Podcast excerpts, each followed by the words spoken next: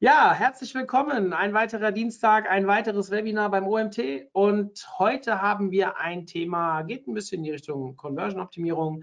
The Moment of Truth im Online-Shopping, wenn Kunden auf deiner Webseite etwas kaufen wollen. Spannendes Thema. Eben im Vorgespräch haben wir ein bisschen über Extento gesprochen, Excentos muss ich ja sagen, Entschuldigung, äh, sprechen. Und der Gründer und Geschäftsführer Ole Tangermann ist heute da. Ole, das erste Mal, herzlich willkommen. Dankeschön, freue mich bei euch zu sein. Hallo in die Runde.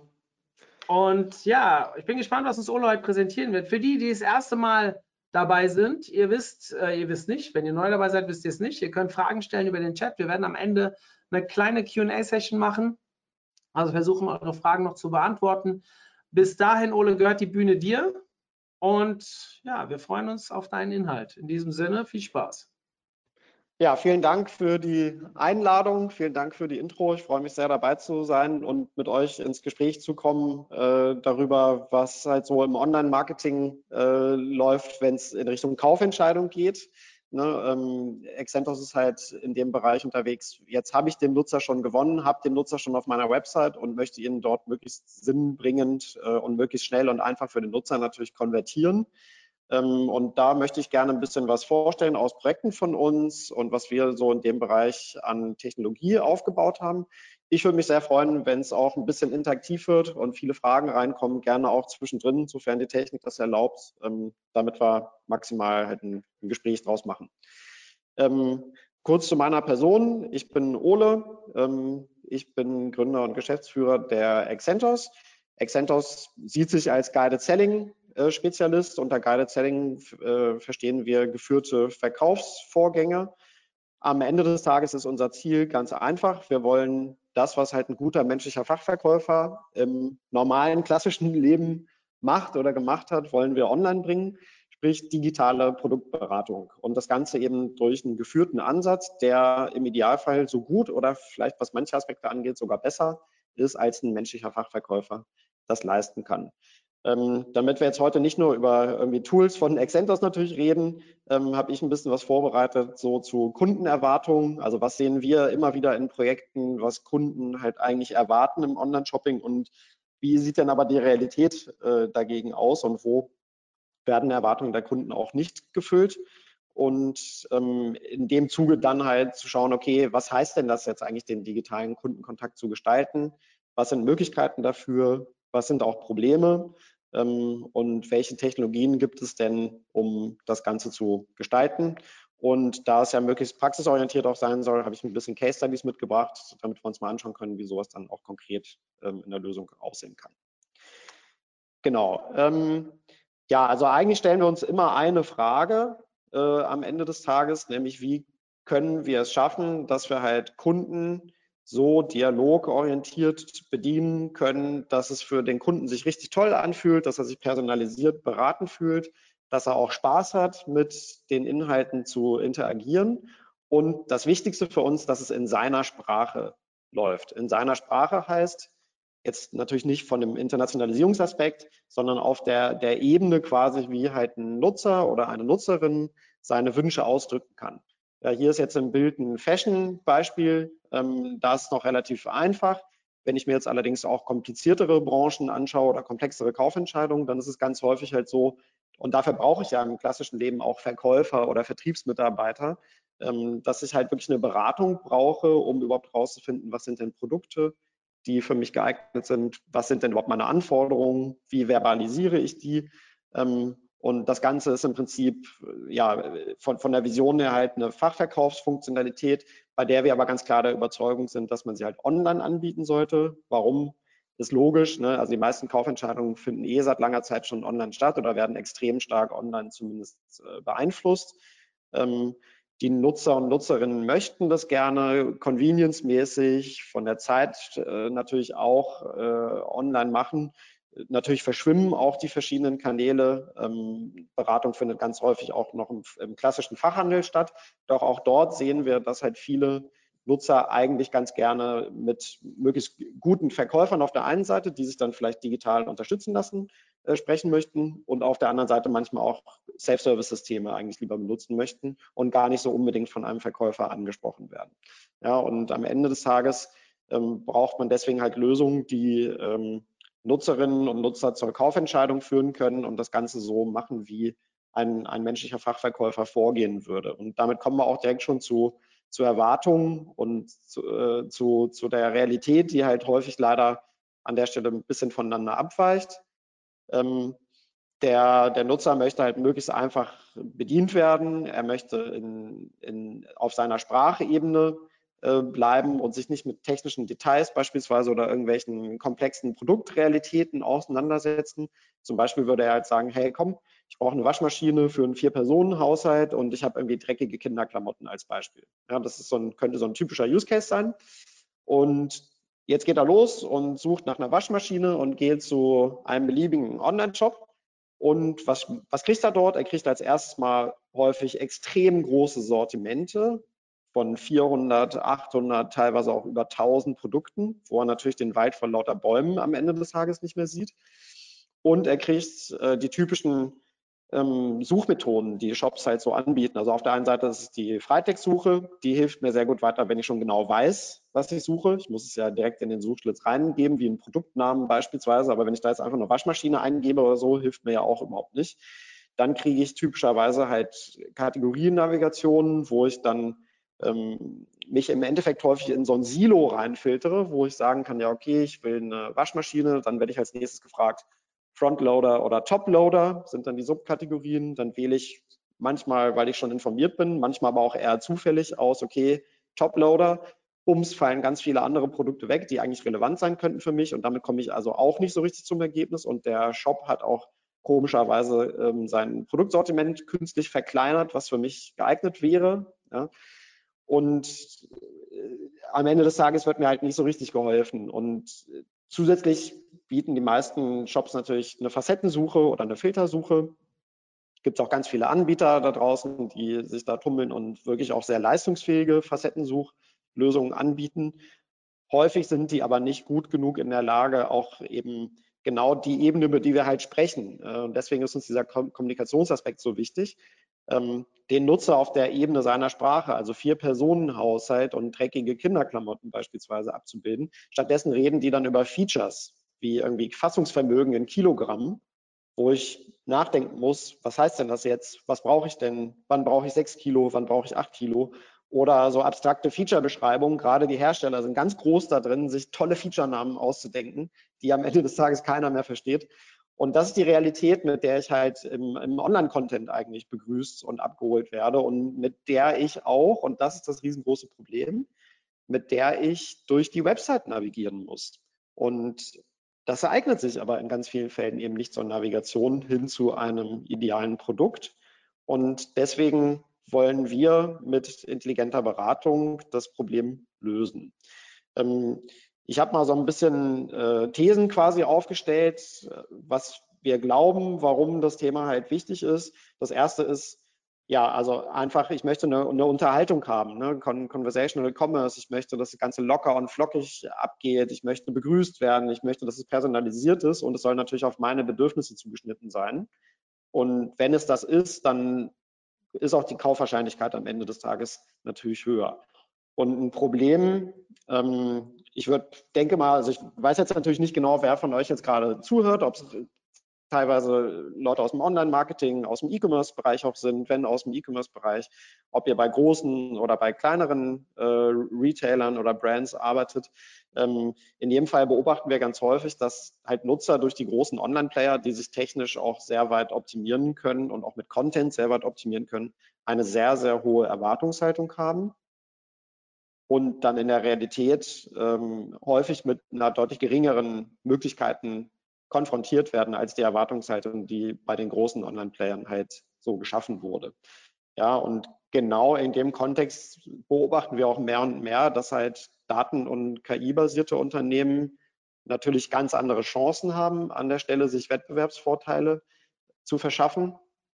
Und viele zumindest von unseren Kundensegmenten, wollen sich halt auch in die Richtung weiterentwickeln und wollen coole Features zur Personalisierung, zum Targeting, für dynamische Content-Ausspielung, ähm, für Kundenbindung, für E-Mail-Marketing, die häufig auf Basis von Nutzungsdaten und ganz häufig auch mit KI-Verfahren intelligente Vorschläge unterbreiten, ähm, optimieren. Und häufig scheitert es aber auch einfach dann an, an zugänglicher Technologie, die man einfach und mit geringen Mitteln in einen Job integrieren kann. Und dazu kommt dann das, das vierte Problem, was wir relativ häufig ähm, schon beobachten konnten in Projekten.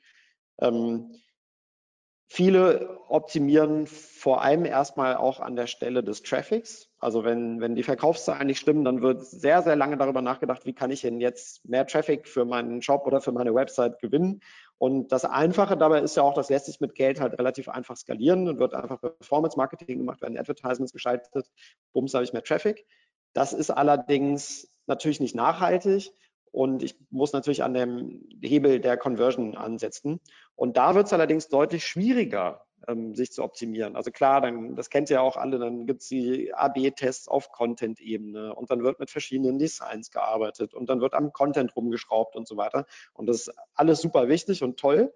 Es ist natürlich aber auch sehr, sehr aufwendig, sehr zeitaufwendig. Ich muss testen permanent und, und kann auch demnach häufig nur über relativ lange Zyklen optimieren.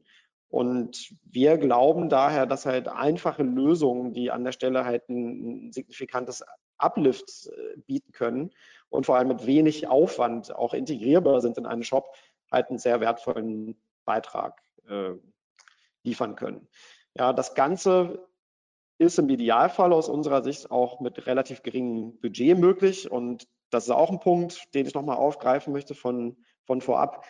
Die großen Player haben es halt relativ einfach. Die haben ein riesengroßes Tech-Team und können damit losschlagen und auch sehr komplexe Feature-Roadmap realisieren.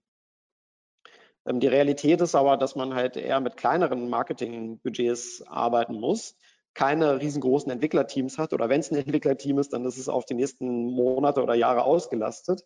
Und deswegen wollen wir halt eine No-Code-Plattform anbieten, mit der jeder unabhängig von irgendwelchen Programmierkenntnissen, von irgendwelchen Voraussetzungen intelligente Online-Lösungen bauen kann und eine Lösung anbieten, die keine initialen Kosten hat und demnach halt auch voll im Self-Service ähm, aufgebaut werden kann und demnach natürlich auch beliebig in unzählige Produktkategorien oder Länder oder Anzahl von Produkten und so weiter reinskalieren kann, um halt dort den Hebel anzusetzen, wo ja der Traffic schon ist, und wo entsprechend jeder Visitor, den wir verlieren und nicht konvertiert bekommen, richtig viel Geld kostet oder zumindest Geld verloren geht, dadurch, dass er konvertiert wird. Gibt es soweit irgendeine Frage, irgendeine Anmerkung? Ich sehe jetzt hier gar keinen Chat soweit. Ich nehme an, es wird dann reingestreut, wenn es irgendwas gibt. Sonst gerne, gerne melden und einfach reinrufen. Ähm, ja, ein paar Studien so aus dem Kontext. Ähm, Ganz viele Nutzer, das jetzt hier aus dem B2B-Bereich, sagen halt, okay, die letzte Kaufentscheidung, die ich gemacht habe, die war sehr kompliziert ähm, und, und auch schwierig zu treffen aufgrund der Themen, die wir jetzt eingangs schon besprochen haben. Halt eine Vielzahl an Parametern, eine Vielzahl von technischen Eigenschaften von Produkten. Ich weiß gar nicht, was ich brauche. Ich weiß gar nicht, was, wo ich stehe. Und bei, der, bei den hunderten Produkten, die es halt draußen gibt, ähm, kann ich mich auch nicht manuell irgendwie durchbewegen und brauche einfach halt Unterstützung dabei. Ja, also wirklich die überwältigende Mehrheit, die sagt, okay, das ist eigentlich zu kompliziert. Ähm, das führt natürlich auch im Nachgang dann zu sehr, sehr großen Problemen, weil ein sehr großer Anteil der Nutzer dann halt Produkte auch retournieren wird, weil die Produkte einfach nicht auf die Anforderungen gepasst haben oder weil die Produktinformation falsch war oder weil die Produktinformation vielleicht richtig war, aber ich sie nicht richtig verstanden habe. Und das hat natürlich auch einen sehr hohen Einfluss dann auf die Kundenzufriedenheit. Ähm, und eine Zahl, die ich persönlich sehr beeindruckend finde, ist äh, jetzt mal von einem der großen E-Commerce-Player, ähm, dass halt intelligente Funktionen, die den Kunden immer wieder zurückholen und die ihm, wenn er den Warenkorb einmal angelegt hat, ähm, noch ein weiteres Produkt mit ans Herz legen oder vielleicht auch schaffen, ein leicht teureres Produkt zu verkaufen, weil es halt mir besser als besser geeignet dargestellt wird, weil es bessere Reviews hat, weil mir Argumente geliefert werden, das Produkt zu kaufen, dann zeigt diese Zahl mit äh, über ein Drittel, wie gigantisch der Umsatzbeitrag durch Cross-Selling und Upselling sein kann. Und das sind natürlich Funktionen, jetzt schließt sich auch ein bisschen wieder die, der Kreis zu KI-Funktionen, die halt große Retailer oder große Plattformen einsetzen können, aber mittelgroße nicht so gut. Ähm, diesen Umsatzhebel, den würde natürlich gerne jeder Shop ansetzen und die Kunden geben den auch her, weil sie sind ja bei mir, um was zu suchen und was zu kaufen. Ich muss es halt nur richtig machen und muss halt wirklich eine aktive Verkäuferfunktion realisieren.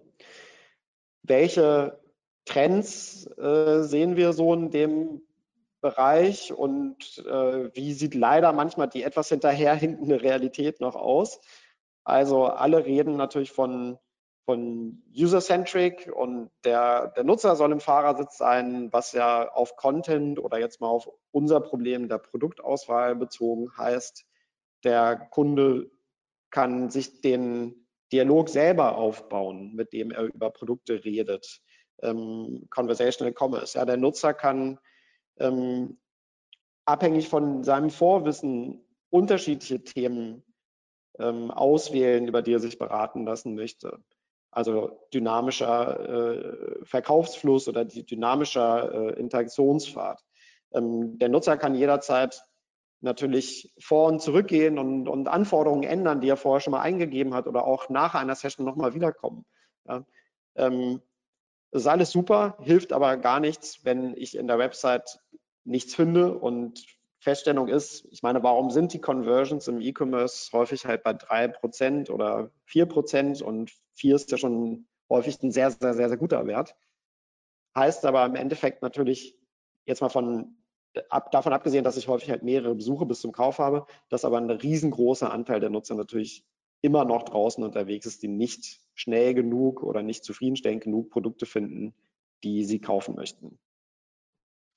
Ja, und dann sehen wir als großen Trend genauso, dass eigentlich sowohl die Nutzer als auch die Unternehmen lieber Content Marketing betreiben, anstatt in persönlichen Vertrieb zu investieren. Also mal so ketzerisch gesagt, wer will jetzt schon noch persönlichen Vertrieb? Wer will von einem Vertriebsmitarbeiter äh, beackert werden?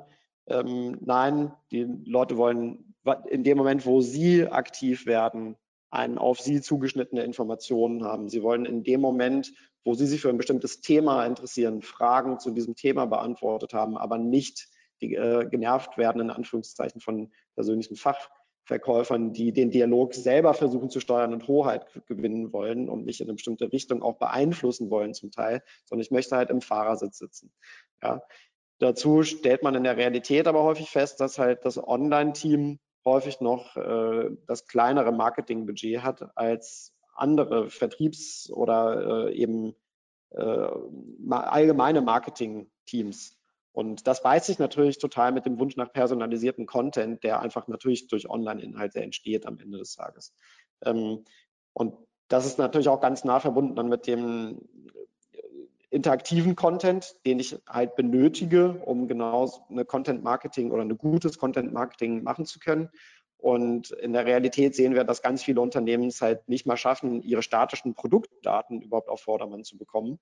Und da bin ich noch nicht mal beim Marketing, sondern da bin ich wirklich rein auf der Datenebene, also sprich Factsheets über Produkte. Ähm, und wenn, wenn die schon nicht klappen, wie soll es dann funktionieren, dass ich halt intelligenten und zielgruppenspezifisch ausgespielten ähm, Content interaktiv zum Einsatz bringe. Also sprich, da gibt es schon eine ganze Menge an Hinderungsgründen. Und auf der nächsten Ebene würde ich dann halt gerne intelligente Websites haben, die in der Lage sind, auch das normale menschliche Einkaufsverhalten zumindest halbwegs zu bedienen.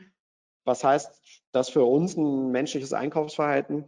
Das heißt, ja, ich weiß ja häufig noch gar nicht so genau, was ich will. Ich möchte mich ein bisschen orientieren.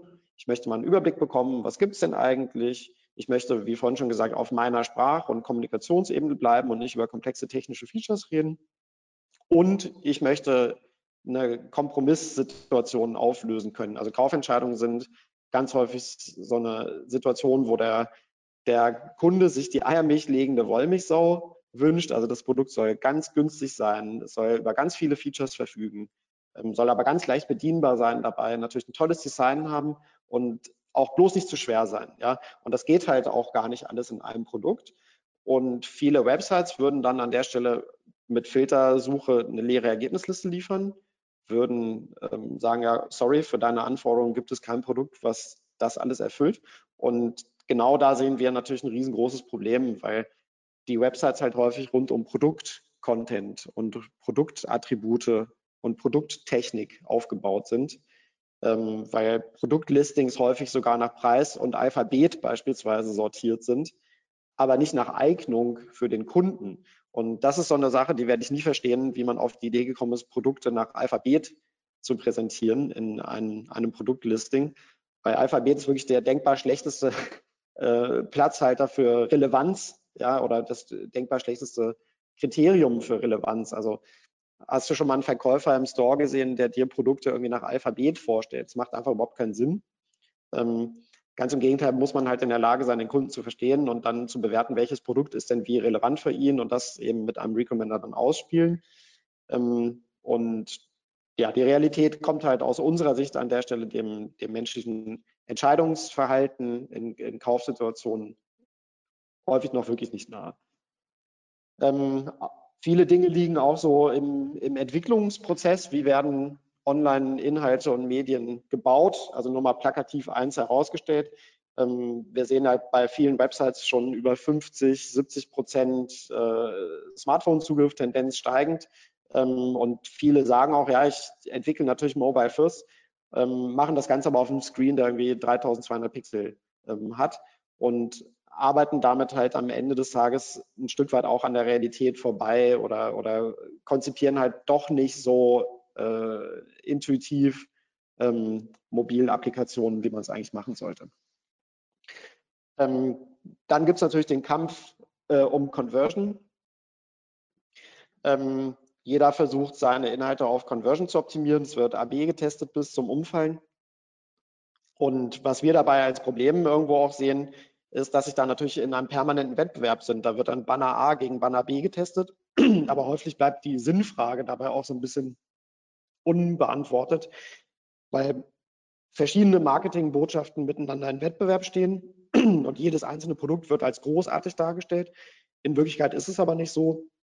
Ich muss das Produkt auf die Zielgruppe und auf den Nutzer zuschneiden und äh, Relevanz schaffen für den Nutzer, anstatt jedes einzelne Produkt als großartig geeignet darzustellen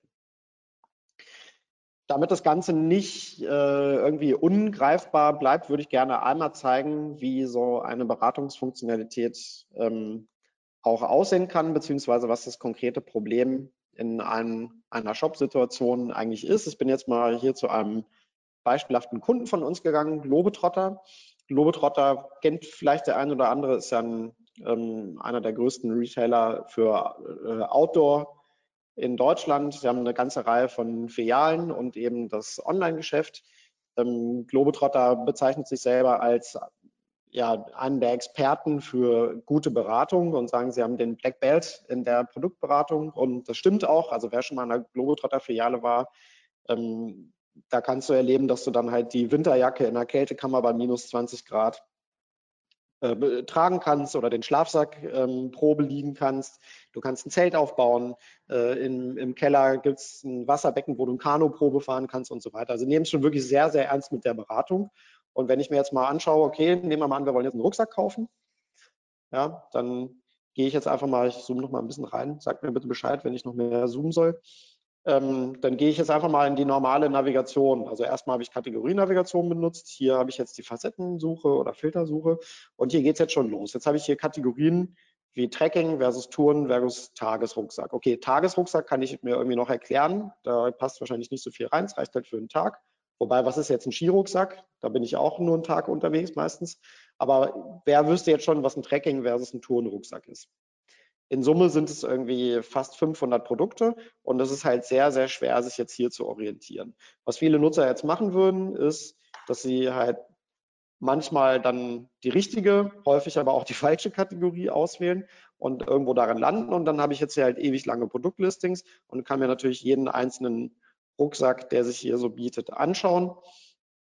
Die Bilder sehen häufig relativ ähnlich aus, ähm, die Preise aber nicht. Ja, und hier hätte ich jetzt natürlich eine Tendenz, erstmal nach dem günstigsten Produkt zu gucken. Also habe ich eine riesen Upselling-Chance natürlich auch verpasst, weil hier erstmal offenkundig die, die Unterschiede gar nicht erlebbar sind. Jetzt kann ich in irgendein Produkt reingehen und kann mir hier natürlich den ganzen Content anschauen. kann mir den Text durchlesen, kann mir auch wirklich super gut gestaltet äh, Detail-Content äh, anschauen, vielleicht schon ein bisschen too much, ähm, kann mich auch durch ewig lang äh, Produktattribute durchschauen, ähm, aber habe natürlich ein riesengroßes Problem bei äh, fast 500 Produkten jetzt eine richtige Kaufentscheidung zu treffen. Wie versuchen wir das Problem zu lösen? Wir integrieren in die Website ähm, einen digitalen Berater. Der Berater ähm, soll am Ende des Tages den ganzen Beratungsprozess, wie ein menschlicher Verkäufer das auch machen würde, ähm, abspielen. Und ich kann schon mal beispielsweise mit unterschiedlichen Situationen den Berater überhaupt ähm, betreten. Ich kann sagen, ich möchte mit typischen Beispielen anfangen. Also sowas wurde dann zum Beispiel sehr eng zusammen mit den erfahrensten Fachverkäufern natürlich von Globetrotter konzipiert. Ähm, und dann kann ich sagen, okay, es gibt hier Nutzer, die kommen halt in Store häufig, wurde uns gesagt, und, und sagen, ja, ich möchte jetzt irgendwie hier den Malerweg gehen, ja, oder ich möchte jetzt irgendwie eine, eine Tour in den Ostalpen machen. So, und das Schöne ist, wenn ein Nutzer sowas sagt, dann kann ich aus einer einzigen Aussage des Nutzers ganz, ganz viele Schlussfolgerungen schon ziehen. Tour in den Ostalpen, da ist es milderes Klima. Meistens übernachten die Leute in den Hütten, weil es schon relativ hoch ist. Es ist sehr steinig, also brauche ich äh, im Idealfall eine Halterung für Trekkingstöcke. Und da sie eben in Hütten übernachten, kein Zelt und kein Schlafsack. Also das heißt, da bin ich eher in der 50-Liter-Kategorie als in der 80-Liter-Kategorie. Und im Prinzip kann ich jetzt einen Nutzer schon fast mit einer so einer Eingabe zu einer relativ guten Produktempfehlung geben. Anders sieht die Schritt-für-Schritt-Beratung aus. Da wollen wir jetzt in der Reihenfolge ähm, der, der wichtigsten Themen und wo man den Nutzer auch gut abholen kann, alle relevanten Beratungsthemen durchgehen und den Nutzer dabei auch jeweils informieren. Also was heißt denn das jetzt eigentlich eine Tagestour oder Unterkunft zu Unterkunft? Was brauche ich da so? Ja, und kann jetzt halt den Nutzer Stück für Stück durchberaten. Der Dialogablauf ist auch unterschiedlich, also je nachdem, welche Themen ich ausgewählt habe, können dann unterschiedliche Folgefragen kommen. Wir wollen jetzt natürlich wissen, wie stark wir einen Nutzer ähm, ausstatten müssen, beziehungsweise was er konkret vorhat, um die richtige Größe beispielsweise von dem Rucksack zu bestimmen. Und hier kann er jetzt halt sagen, ja, okay, ich möchte wirklich alles dabei haben, dann weiß ich, ich brauche wirklich viel Platz oder nur das Notwendigste und, und ultra light. Hier haben wir auch noch ein zweites Ziel, was wir mitverfolgen. Wir wollen jetzt nicht nur ähm, rausfinden, wie stark äh, die Ausstattung ist oder wie viele Produkte er mit sich trägt, sondern wir wollen auch im Idealfall über die Zahlungsbereitschaft lernen, weil gerade im Outdoor-Bereich gibt es ja auch viele Nutzer, die halt für ein etwas geringeres Gewicht auch sehr viel ähm, Geld bereit sind auszugeben. Und das kann man über solche Themen natürlich wunderbar herausfinden und dann entsprechend auch dafür sorgen, dass in die richtigen Preisregionen rein empfohlen wird. Dann fragen wir nach der Jahreszeit, ganz einfach, weil im Winter eine Wechseljacke mit dabei sein muss und äh, auch die Kleidung mehr Gewicht und Volumen mit sich bringt. Ähm, und dann geben wir, und das, das war jetzt hier primär eine Idee auch von dem Kunden, geben wir eine Übersicht ähm, erstmal der geeigneten Kategorien. Also man könnte jetzt natürlich auch konkret schon ähm, geeignete Produkte anzeigen. Hier wurde dazu entschieden, dass man erstmal nur die Kategorie empfiehlt und so die Hauptkriterien, nämlich Trekking-Rucksack sollte es sein, 65 bis 85 Liter. Und das sind halt die Features, die man braucht. Und wir stellen natürlich dann im Anschluss sicher, dass alle Produkte über, möglichst über diese Eigenschaften verfügen. Und dazu können wir dann, wir wissen jetzt schon eine ganze Menge über den Nutzer, was hat er vor, können wir jetzt dynamisches Upselling machen. Also beispielsweise sagen, okay, hast du schon über Außentaschen nachgedacht? und die natürlich auch gleich bewerben und zeigen, worum es geht. Hast du schon über Trinksysteme äh, nachgedacht und so weiter. Ja, und das zeigt natürlich schon sehr schön, dass Nutzer, wenn man ihnen halt aktiv die Features vorschlagen, die auch sehr gerne auswählen. Und im Analytics können wir natürlich dann nachher messen, wie der Upselling-Faktor nachher realisiert ist. Ähm, die Reduktion der Retourenquote ist natürlich genauso wichtig. Deswegen fragen wir noch nach der Rückenlänge und auch nach dem verschiedenen Tragesystemen und erklären die alle. Und dann schlussendlich komme ich halt zu Produktempfehlungen. Wir empfehlen dann jedes Produkt zusammen mit einer Begründung, warum diese Produkte auf den Nutzer passen und zeigen genau für die Nutzerwünsche an, mit welchen Features halt hier jetzt das Wanderabenteuer unterstützt wird. Dazu gibt es natürlich eine Bildergalerie, damit der Nutzer sich möglichst viel äh, auch anschauen kann. Ähm, da, wo Varianten äh, angeboten werden, kann der Nutzer sich natürlich auch durch Varianten durchgehen. Und wir hatten vorhin schon angesprochen, dass Kaufentscheidungen ja ganz häufig Kompromisssituationen sind. Ähm, wir sind halt in der Lage zu gewichten, welche Kriterien in der Kaufentscheidung wirklich wichtig sind und bei welchen ich auch eine Abweichung trotzdem noch empfehlen kann. Und das kann auch dazu führen, dass halt ein Produkt empfohlen wird, was in einer oder mehreren Anforderungen nicht ähm, übereinstimmt. Aber es ist immer noch intelligenter, als eine leere Ergebnisliste anzuzeigen. So, also das ist einmal ein Beispiel von einer Beratung. Ja, die Ergebnisliste kann natürlich beliebig weitergehen, kann man aber auch konfigurieren, dass jetzt nicht allzu viele Produkte angezeigt werden. Und darüber hinaus kann der Nutzer natürlich auch noch weitere Einschränkungen machen, um wirklich das am besten für ihn passende Produkt auszuwählen. Ja, ich hoffe, dass dieser Fall das ein bisschen plastisch gemacht hat, was wir uns darunter vorstellen, halt die Expertise von einem ähm, menschlichen Fachverkäufer online zu bringen. Wenn jemand einen Kommentar hat oder was, was mag an der Lösung oder auch etwas nicht gut findet an dem Beispiel, dann gerne her mit einer Wortmeldung. Ähm, die, das Beispiel hat hoffentlich gezeigt, was äh, da an der Stelle auch die Ziele ähm, sind. Ne, auf der einen Seite natürlich eine persönliche Beratung zu bieten, dann kundenorientiert zuzuhören, also nicht die Produkte in den Vordergrund zu stellen, sondern was hat der Kunde damit vor? und das Ganze basierend auf KI-Verfahren so intelligent auszuspielen, dass, und das ist häufig die eigentliche Kunst dabei, dass auch komplexe Zusammenhänge und komplexe Abhängigkeiten sich möglichst einfach anfühlen für den Nutzer und er von der ganzen Komplexität, die dahinter liegt, natürlich überhaupt nichts mitbekommt. Ja, ähm, das Schöne an solchen Lösungen ist, wenn ich die dann einmal habe, kann ich sie natürlich in unterschiedlichen Kanälen ausspielen. Also erstmal ist jeder Berater natürlich voll responsive und kann sowohl in der Website als auch auf mobilen Endgeräten genutzt werden. Und dazu können aber auch In-Store-Lösungen eingesetzt werden, die den Berater auf ein Tablet bringen beispielsweise, was dann entweder durch Nutzer selber oder auch durch das Verkaufspersonal eingesetzt werden kann. Und wo wir ganz eindeutig halt eine sehr stark zunehmende äh, Bedeutung sehen, ist, dass man ähm, durch gute Beratung auch erheblich mehr über Nutzer verstehen und lernen kann. Wenn ich mir das jetzt nochmal anschaue, was halt ein Nutzer einer normalen Website so an Daten hinterlässt, dann ist es jetzt im Kern erstmal die Kategorie, die er ausgefiltert hat. Das sind jetzt Daten, die ich gelernt habe und dann vielleicht sowas hier wie Marke oder okay, es gibt auch weitere Filter, wie sowas wie Volumen. Ja, das sind auch alles auch wichtige Daten natürlich. Sie sagen allerdings erheblich weniger über die Motivationsebene eines Nutzers aus als eine Beratung, wo er mir ganz konkret gesagt hat, was er jetzt vorhat, zum Beispiel, wie viel möchte er denn wirklich mitnehmen? Ja, das weiß ich jetzt nachher. Was für ein Abenteuer hat er vor und so weiter. Und ähm, ja, da ist natürlich die, der Fantasie keine Grenzen gesetzt, was man mit solchen Daten dann machen kann, sowohl auf der Seite der Produktportfolio-Optimierung beispielsweise, wo ich einfach lerne darüber, wie, wie decken meine Produkte sich mit typischen Kaufwünschen der Nutzer, genauso aber auch auf der Ebene äh, der Nutzerführung, dass ich weiß, okay, Nutzer mit bestimmten Bedürfnissen haben sich nachher für bestimmte Produkte entschieden, ähm, genauso für E-Mail-Marketing, Targeting, Personalisierung und so weiter und so fort. Das sind so die Kernebenen, die die meisten Kunden von uns mit Beratung ähm, bespielen. Ähm, ich würde ganz gerne auch noch kurz zeigen, wie so ein Beratungssystem eigentlich aufgebaut ist und wie es auch ähm, Stichwort günstiger, günstige Lösung und No-Code-Plattform auch in der Breite eingesetzt werden kann.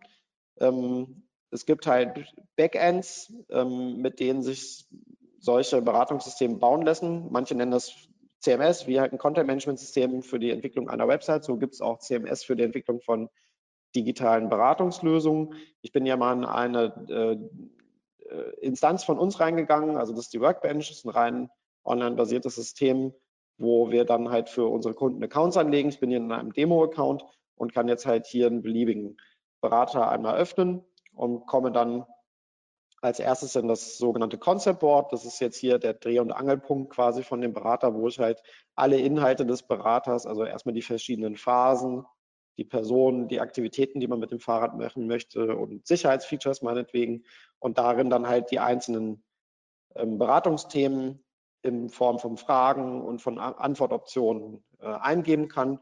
Und hier kann ich jederzeit halt äh, ja, die Themen durch Drag and Drop einfach umsortieren oder kann die Reihenfolge ändern von den Fragen oder kann natürlich weitere ähm, Antwortoptionen hinzufügen, wenn ich möchte und auch wieder löschen und natürlich überall reingehen und den Content im Detail editieren und die Bilder, die dahinter liegen und auch Dinge wie zum Beispiel Erklärungstexte ähm, einfach, einfach verwalten. Sorry, einmal verklickt.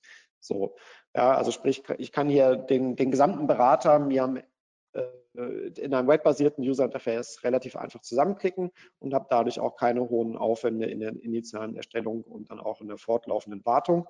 Und das Schöne ist, ich kann mir den Berater, den ich gerade gebaut habe, natürlich auch in einem Preview direkt anschauen und kann live damit rumspielen. Und man erkennt jetzt sicherlich das Prinzip von dem Rucksackberater von vorhin auch relativ schnell schon wieder. Das ist, ist nämlich dasselbe User Interface oder fast dasselbe Theme, was diese beiden Berater sich teilen. Und ich kriege jetzt hier nicht nur die Möglichkeit zu klicken, sondern mir auch gleich tatsächlich das resultierende Empfehlungsverhalten auf Basis von meinem Produktdatenfeed, den ich hochgeladen habe, anzuschauen und wirklich damit zu interagieren, was der Berater jetzt machen würde, wenn er in dem Moment bei mir in der Website eingebunden wäre.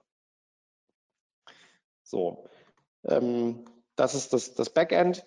Ähm, dazu gibt es halt die Möglichkeit, verschiedene Themes einzusetzen, damit man für verschiedene Konstellationen oder auch für verschiedene Kategorien, zum Beispiel Sportindustrie, wie wir es hier gesehen haben, oder Outdoor, sehr technische Produkte ähm, oder auch Lifestyle-Produkte wie Beauty, Geschenkefinder, äh, Kosmetik, haben wir völlig unterschiedliche User-Interface-Ansätze, die sich über die Zeit so herauskristallisiert haben.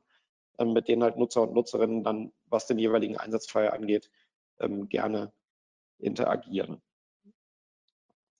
Ähm, was, was sind so die Motivationen von auch verschiedenen Zielgruppen, die Beratung einsetzen? Also für uns hat sich relativ schnell herauskristallisiert, dass äh, Retail und, und Brands die äh, digitale Beratung tatsächlich mit leicht unterschiedlichen Zielen auch verwenden. Die Brands, da geht es ganz häufig darum, halt ja ein Engagement mit dem Kunden hinzubekommen, eine gute Interaktion und User Experience einfach anzubieten und auch Produktexpertise zu zeigen. Also sprich, dem Nutzer zu zeigen, hey, wir nehmen die Produkte, die wir entwickeln, sehr ernst. Wir sind dort Experten.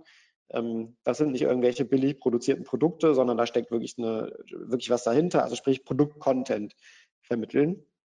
Und natürlich möchte in dem Fall, dass die Brand halt Direct-to-Consumer-Funktionalitäten hat, auch direkt die Konversionen machen und, und Transaktionen abschließen ähm, und darüber hinaus halt viel lernen, weil genau die Punkte, wie vorhin ja schon angesprochen, Produktportfolio, Optimierung beispielsweise ist natürlich vor allem für, ein, für eine Brand sehr relevant. Im Retail geht es sehr viel mehr um Conversion, um Upselling, also sprich um die harte Zahlenebene. Genauso ist es eine sehr willkommene Maßnahme, um ähm, die Retourenquote zu senken, die ja häufig auch aufgrund von Fehlkäufen viel zu hoch ist und nicht nur Auswahlbestellungen wie im Modebereich beispielsweise. Was realisieren wir demnach dann an zahlenbasierten Werten? Ähm, häufig ist tatsächlich die Conversion signifikant angestiegen und die Card Values sind deutlich höher. Ähm, ich persönlich war total davon überrascht, dass der Effekt vom Upselling eigentlich häufig stärker ist als der von der Conversion-Steigerung. Ähm, am Ende des Tages, selbst wenn man einen Nutzer gut berät, ist auch klar, da habe ich auch noch keine 100% Conversion nachher raus. Viele zögern nochmal, wollen nochmal wiederkommen, merken sich das Produkt, suchen vielleicht doch noch nach einem günstigen Preis irgendwo anders und so. Aber was wir schon sehr deutlich ähm, halt realisieren, ist, dass Kunden bereit sind, mehr Geld auszugeben, weil sie überhaupt die Unterschiede zwischen höherwertigen und nicht so hochwertigen Produkten erkannt haben. Ja, jetzt wollte ich ganz kurz noch ein, zwei ähm, andere Beispiele zeigen. Einmal ähm, haben wir eine sehr enge Kooperation mit VD. Das ist auch im Outdoor-Bereich. Ähm, VD hat für sich äh, entschieden, dass sie halt sehr stark zukunftsorientiert als online- und digital getriebene Marke ähm, positioniert sein möchten und ein sehr, sehr großes Sortiment haben. Also VD macht so äh, einiges über 100 Millionen Euro Umsatz, sitzt in Deutschland, Tettnang, Bodensee ähm, und hat sehr, sehr hochwertiges Sortiment. So ein Zelt beispielsweise kann auch schon mal gerne 400, 500, auch 800 oder 1000 Euro kosten. Das heißt, wenn ich dort was kaufe, dann möchte ich vorher auch genau wissen, warum es so gut ist und warum es auf mich passt. Und umso wichtiger ist natürlich dann die Online-Beratung und ja, auf die Inhalte von so einem Beratungstool möchte ich dann gar nicht nochmal eingehen, weil das haben wir uns ja in einem Beispiel schon angeschaut. Aber auch hier ist es natürlich so, dass halt alle Inhalte und alle Aspekte einer Kaufentscheidung präsentiert werden. Und die Zahlen sprechen dann ganz gut für sich. Also wir haben mit dem äh, Money genannt, Manfred Meindl, äh, zusammen eine Case Study gemacht, ähm, wo wir genau analysiert haben, wie die Nutzer vorher und nachher ähm, durch die Website interagieren. Und wir sehen halt, dass ähm, fast 80 Prozent der Nutzer eine passende Empfehlung finden und dass die Verweildauer auch in der Website dramatisch gestiegen ist. Ähm, häufig hast du ja sowas wie anderthalb Minuten, zwei Minuten, im Maximalfall mal zweieinhalb Minuten durchschnittliche Seitenverweildauer. Und ähm, durch das sehr intensive Engagement und Interaktion mit den Nutzern ist sie halt wirklich sehr, sehr viel höher. Das Ganze wurde dann auch als Chatlösung ähm, noch implementiert, wo der Nutzer dann eben äh, entweder im Freitext oder auch klickbasiert seine Eingaben machen kann, ähm, um das, die Intelligenz des Beraters auch in anderen UIs noch zur Verfügung zu stellen. Ähm, und wir haben einfach mal als Beispiel, was, was sich hinter dem Stichwort Consumer Insights dann verbirgt, natürlich ohne Ende Daten sammeln können, ähm, wie denn jetzt beispielsweise Nutzer das Zelt nutzen werden. Ja, und dann stellt man beispielsweise erstaunt fest, dass halt doch ein sehr, sehr hoher Anteil der Nutzer auch vorhat, bei Wind und Regen äh, Zelten zu gehen, sind also keine schönen Wetterzelt-Nutzer. Äh, und das sind natürlich sehr, sehr interessante Informationen für die, für das, für die Produktmanager beziehungsweise die Portfolioanalyse. Nicht nur, weil ich jetzt solche einzelnen Datenpunkte habe, sondern weil ich die jetzt auch noch in Zusammenhang setzen kann, wiederum mit anderen Segmentierungsmöglichkeiten. Beispielsweise kann ich dann analysieren, okay, von Nutzern, die gesagt haben, Wind und Regen, welche Produkte wurden denn dann tatsächlich gekauft oder die gesagt haben, Wind und Regen, was haben die beispielsweise gesagt in Bezug auf Gewicht des Zeltes, was für sie noch akzeptabel ist ähm, oder welche Zahlungsbereitschaft haben sie. Und dadurch entsteht natürlich schon ein sehr, sehr schönes und fein abgerundetes Bild über die Nutzer. Was ich als nächstes noch zeigen wollte, ist mal eine völlig andere ähm, Industrie und auch ein anderer Use Case.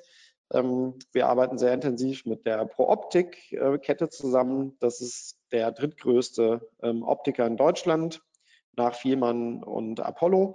Wir haben circa 140 Stores und haben natürlich, wie ganz häufig im Retail auch, die Situation, dass du halt Fachberater hast. In dem Fall heißen die Optiker. Bei denen habe ich sogar den riesengroßen Vorteil, dass die eine professionelle Ausbildung haben. Und ich weiß aber natürlich auch nicht, ob die wirklich immer richtig gut beraten, ob sie auch alles Verkaufspotenzial ausschöpfen. Und es ist auch einfach schwierig, natürlich an gutes Personal zu kommen und das Personal zu halten. Und deswegen macht halt hier auch eine digitale Support Sinn. Hier wird die Beratungstechnologie nicht im Kunden-Self-Service eingesetzt, sondern ausschließlich als Support-Tools für die ähm, Optiker, also sprich für die Vertriebs- oder Verkaufsberater. Ähm, und es werden alle Themen, die für die Kaufentscheidung einer Brille oder hier eines, eines Glases für die Brille relevant sind, abgedeckt. Das Schöne an den digitalen Lösungen ist, dass ich natürlich auch viel mit Content arbeiten kann. Also ich kann einfach mal Features erklären, ich kann Beispielbilder zeigen, die ich in einer persönlichen Beratung so schnell vielleicht gar nicht zur Hand habe und damit dem Nutzer natürlich auch einige Dinge viel plastischer machen als vorher. Und hier haben wir ähm, halt eine deutliche Steigerung auch des Verkaufs realisiert im In-Store, wie gesagt. Also nicht, nicht online, sondern Optiker, die vorher ohne digitalen Beratungssupport äh, beraten haben, haben viereinhalb bis acht Prozent weniger verkauft als Optiker, die mit einem digitalen Beratungstool ausgestattet waren. Und auch hier ist der gleiche Effekt wie vorhin schon beschrieben, noch stärker, nämlich der Verkaufspreis hat sich durchschnittlich massiv gesteigert von ähm, Optikern, die mit und Optiker, die ohne Beratung arbeiten. Und da hat sich halt auch einfach herausgestellt, dass gezieltes Upselling, zum Beispiel, wenn ich weiß, ja, okay, ein Nutzer ist über 60 Jahre, dann macht es immer Sinn, ihn zu fragen, ob er beim Nachtfahren mit dem Auto schon ein bisschen Schwierigkeiten hat und geblendet wird, wenn er sagt ja, und das ist für einen hohen Anteil der Nutzer der Fall, dann empfehle halt noch einen Blaufilter oder einen UV-Filter oder ein Anti-Reflex-System oder was auch immer. Und relativ schnell habe ich dadurch sowohl für den Nutzer eine schöne Situation, weil er ein besseres und für ihn besser geeignetes Produkt empfohlen bekommt und ich als Retailer habe einfach mehr können. Ja, und am Anfang, also wir sehen da natürlich auch skeptische äh,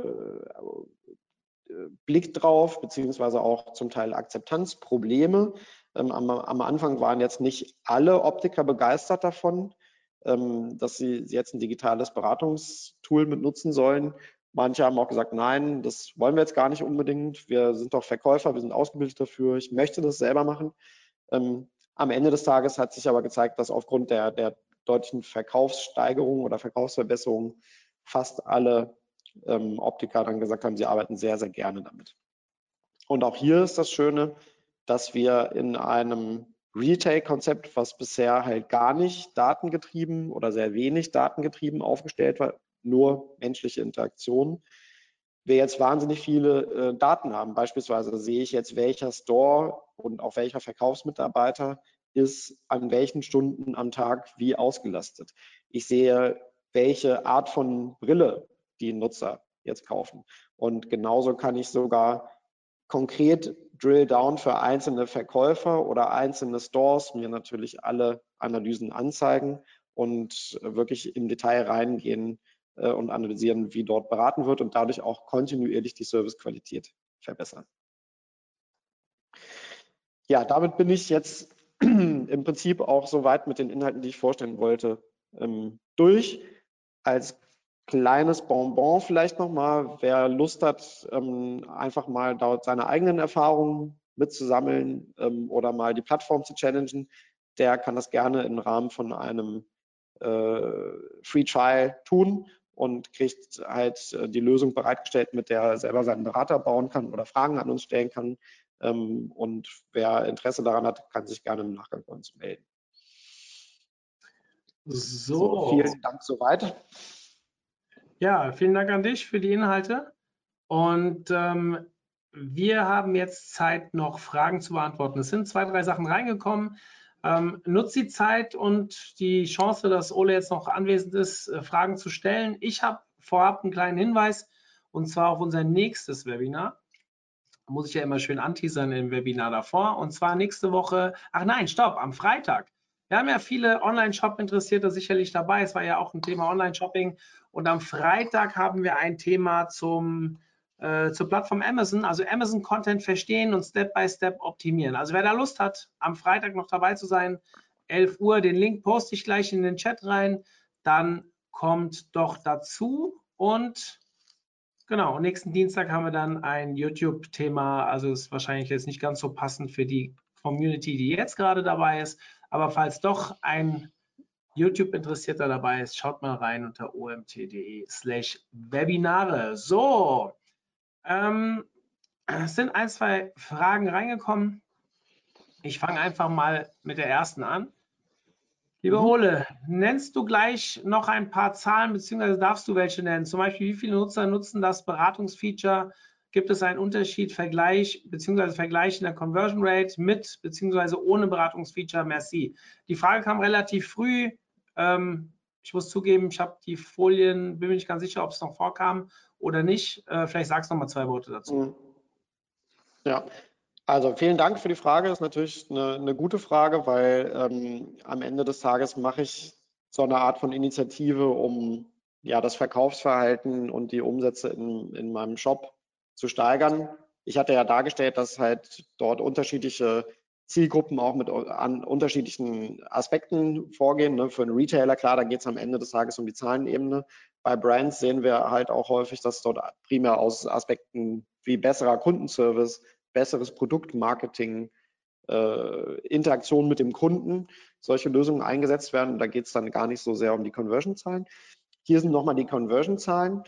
Die viel spannendere Frage ist der erste Teil von dem, was du gefragt hast, nämlich wie stark wird sowas genutzt? Also jetzt habe ich so einen Berater gebaut als, als Website und in, integriere den in, in meinen Shop beispielsweise. Ähm, und wie viel Prozent der Nutzer gehen denn jetzt tatsächlich rein. Die Frage lässt sich natürlich so pauschal nicht beantworten. Es hängt von vielen Faktoren ab. Es hängt natürlich erstmal von der Zielgruppe der Website ab. Ist die sehr beratungsbedürftig oder nicht? Ähm, und vor allem, wie gut integriert die Website auch das Beratungstool ähm, in den Verkaufsprozess. Wenn irgendwo im Menü oben rechts in der Ecke nur versteckt ist, ist natürlich was anderes, als wenn ich jetzt beispielsweise auch in Produktübersichtsseiten ähm, die Berater anteasere. Im Schnitt kann man so sagen, irgendwo zwischen 5 und 45 Prozent ähm, der, des Website-Traffics in den Produktbereich nutzt dann auch eine Beratungslösung. Ist natürlich eine extrem breite Range. Mhm. Wie genau ist das eine No-Code-Lösung? Diese Beratungsfunktion muss ja dennoch programmiert werden oder wie ist das gemeint? Okay, ja. Also No-Code-Lösung ähm, in dem Sinne, als dass alle Inhalte der Beratung und auch das gesamte Empfehlungsverhalten, ich habe es jetzt hier nochmal aufgelegt, in der Workbench, so nennen wir das die Self-Service-Umgebung, selber konfiguriert werden können. Also sprich, du musst keinerlei Programmierskills haben, um jetzt hier Antwortoptionen anzulegen, um Fragen anzulegen, äh, auch um dann Datenabhängigkeiten beispielsweise zu konfigurieren. Das läuft alles rein über Konfiguration hier in der Workbench und du musst tatsächlich keine einzige Zeile Code ähm, beherrschen oder schreiben. Mhm. Das Ganze macht doch nur Sinn, wenn ich viele Produktvarianten habe. Bei wenigen Varianten, denke ich, ist der Nutzer mit einer Übersicht möglicherweise besser beraten. Absolut, dem stimme ich zu. Also das ist lustig, da haben wir intern natürlich auch viel drüber diskutiert, so im Rahmen der Produktentwicklung. Ich habe lange Meinung, langer Zeit auch die Meinung vertreten, so hey komm, unter 10 Produkten oder 15 Produkten im Sortiment macht das gar keinen Sinn. Ja, genau wie du sagst, da hilft eine Übersicht viel mehr. Da hilft es besser, wenn ich mit Content einzelne Produkte oder verschiedene Produktgrundtypen darstelle. Ja, und dann dazu sage, ja, okay, nehmen wir das Beispiel, wann ist ein Tourenrucksack geeignet, wann ist ein Trekkingrucksack geeignet und dann sage, okay, und jetzt sind das hier die besten drei geeigneten Produkte daraus. Ja, wunderbar. Es kam dann irgendwann ein Kunde von uns und hat für nur elf oder zwölf Produkte einen Berater gebaut, auch aus einer ganz absurden Kategorie, nämlich Marder-Abwehrsysteme. Ja, also jeder, der schon mal in seinem parkenden Auto irgendwo einen Bremsschlauch zerbissen hat, weiß, was ein Marder-Abwehrsystem ist. Und der hat gezeigt, dass es halt auch bei sehr wenig Produkten absolut Sinn macht, einen Berater zu bauen, weil das zum Beispiel ein Sortiment ist oder ein Produkt, das kaufst du eigentlich nur einmal im Leben, wenn überhaupt. Und eigentlich bist du froh, wenn du es gar nicht im Leben kaufst. Und demnach ist halt auch dort der Bedarf, da sich so interaktiv durchführen zu lassen und dann halt zu den richtigen Produkten zu kommen und sich dann auch dabei vielleicht nochmal die Frage zu stellen, okay, hm, wie war denn das jetzt nochmal? Muss das Gerät jetzt batteriebetrieben sein? Nutze ich das auch außerhalb der Garage? Oder was passiert denn, wenn ich jetzt sage, ja, nee, es muss an Stromnetz angeschlossen werden und, und soll es auch gegen andere Nagetiere beispielsweise schützen? Ja, also sprich, du entdeckst ja häufig auch, während du dir Produkte anschaust, erst weitere Anforderungen. Und da ist halt so ein interaktiver Berater dann wiederum den Content überlegen. Trotzdem stimme ich der Aussage im Grunde zu, das macht nur Sinn, wenn es viele Produkte gibt. Mhm. Dann haben wir noch eine letzte Frage drin. Also ihr könnt immer noch Fragen stellen. Wenn ihr Lust habt, äh, haut rein in die Tasten. Jetzt habt ihr die Chance, sie live zu besprechen.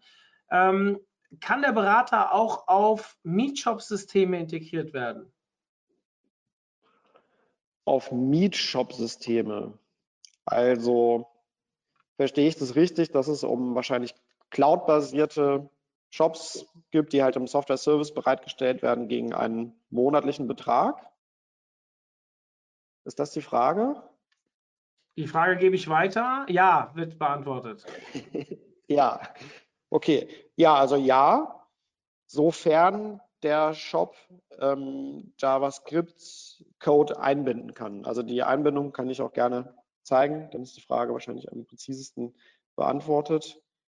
Ähm, die Berater werden über eine Zeile Script-Code in die Website integriert. Sorry, ich muss ganz kurz hier gucken.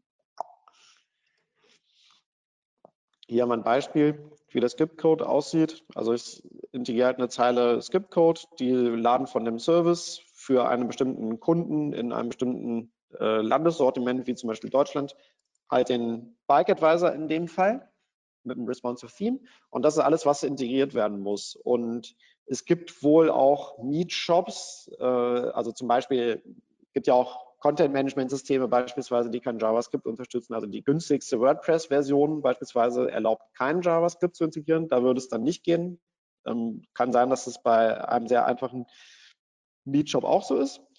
Wenn du aber über äh, auch dort hast du ja meistens verschiedene Editions äh, von, von, den Produkten und dann sagen kannst ja, okay, kaufst du den JavaScript-Support für drei Euro im Monat dazu oder was auch immer das kostet, dann sehe ich keinen Grund, warum das nicht da auch integriert werden könnte. Mhm. Ist noch eine Frage reingekommen. Habt ihr euren Berater einmal hinsichtlich Trust Building ausgewertet? Gute Frage. Die Frage ist, wie man Trust Building messen kann. Also wenn es im Sinne von Retention Rate oder Wiederkehrerrate ist, dann ja. Also wir haben äh, mit zwei Kunden Case Studies gemacht, um zu ermitteln, wie häufig kommen Nutzer zurück, die keinen Berater genutzt haben, verglichen mit Nutzern des Beraters. Und da konnten wir positive Effekte sehen. Bei anderen konnten wir auch ehrlich gesagt negative Effekte sehen. Das lag dann aber im Zweifelsfall oder muss man natürlich in Kombination betrachten mit Conversion. Wenn der Nutzer schon gekauft hat, weil er gut beraten wurde, kommt er auch nicht zurück und so. Das sind jetzt, ist, beantworte, glaube ich, nicht direkt die Frage, würde mich mehr zu interessieren, gerne auch im Nachgang per Mail, wie, was du genau dort unter Trust Building verstehst, beziehungsweise wie du dir vorstellst, dass man das messen könnte. Hat da jemand anders eine Idee zu? Ja, also ich jetzt persönlich nicht, aber hier, äh, äh, der User schreibt schon, okay, also ähm, ich lasse jetzt mal so im Raum stehen. Ähm, wenn da jetzt nichts kommt. Ja. Würde ich tatsächlich, also wenn ihr dazu noch Fragen habt oder andere Fragen, ihr könnt Ole äh, sicherlich über alle gängigen Medien, LinkedIn und Co. erreichen. Richtig. Würde genau. mich wundern, wenn nicht. Und ähm, im Zweifel könnt ihr mir auch eine E-Mail schicken Sie auch gerne weiter. Das ist nicht das Problem. Ah, hier vorne haben wir es. Da ist auch die E-Mail-Adresse. Und wenn ihr auch weitere Fragen habt, geht auf Ole gerne zu. Und ähm, ja, ansonsten hoffe ich, dass wir uns am Freitag wiedersehen. Ole, an dich vielen lieben Dank. Und danke auch ja, an euch für die Zeit, für die Fragen, für die Aufmerksamkeit. In diesem Sinne, wir sind raus und hören uns dann vielleicht am Freitag wieder. Bis dann. Tschüss. Ciao.